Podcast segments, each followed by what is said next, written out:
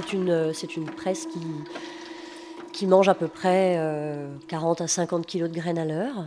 La production d'huile pour le chanvre, puisque la graine est maigre, hein, il faut à peu près 5 kg de graines pour faire un litre. Colza et tournesol, on est à, on est à 3 kg.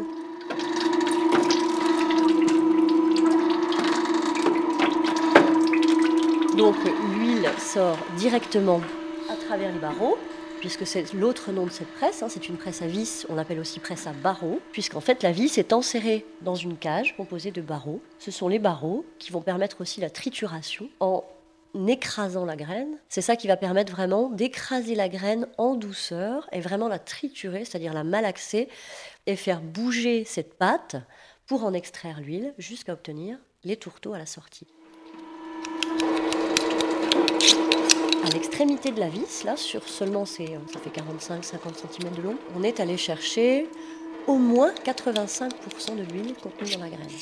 On transforme une graine et à chaque étape de la transformation, on obtient un nouveau produit. Hein, il y a très peu de déchets. Comme le meunier va séparer le son de la graine mais va vendre le son, moi de la même façon, il y a un double circuit court qui se met en place. Il y a un premier circuit court qui se met en place avec les huiles en direction des humains. Alors des huiles alimentaires ou cosmétiques, puisque finalement pour fabriquer du savon, il faut de l'huile, c'est la base. Et à l'extrémité de la vis, avec la sortie des tourteaux, se met en place un second circuit court, à destination celui-là des éleveurs, avec les tourteaux.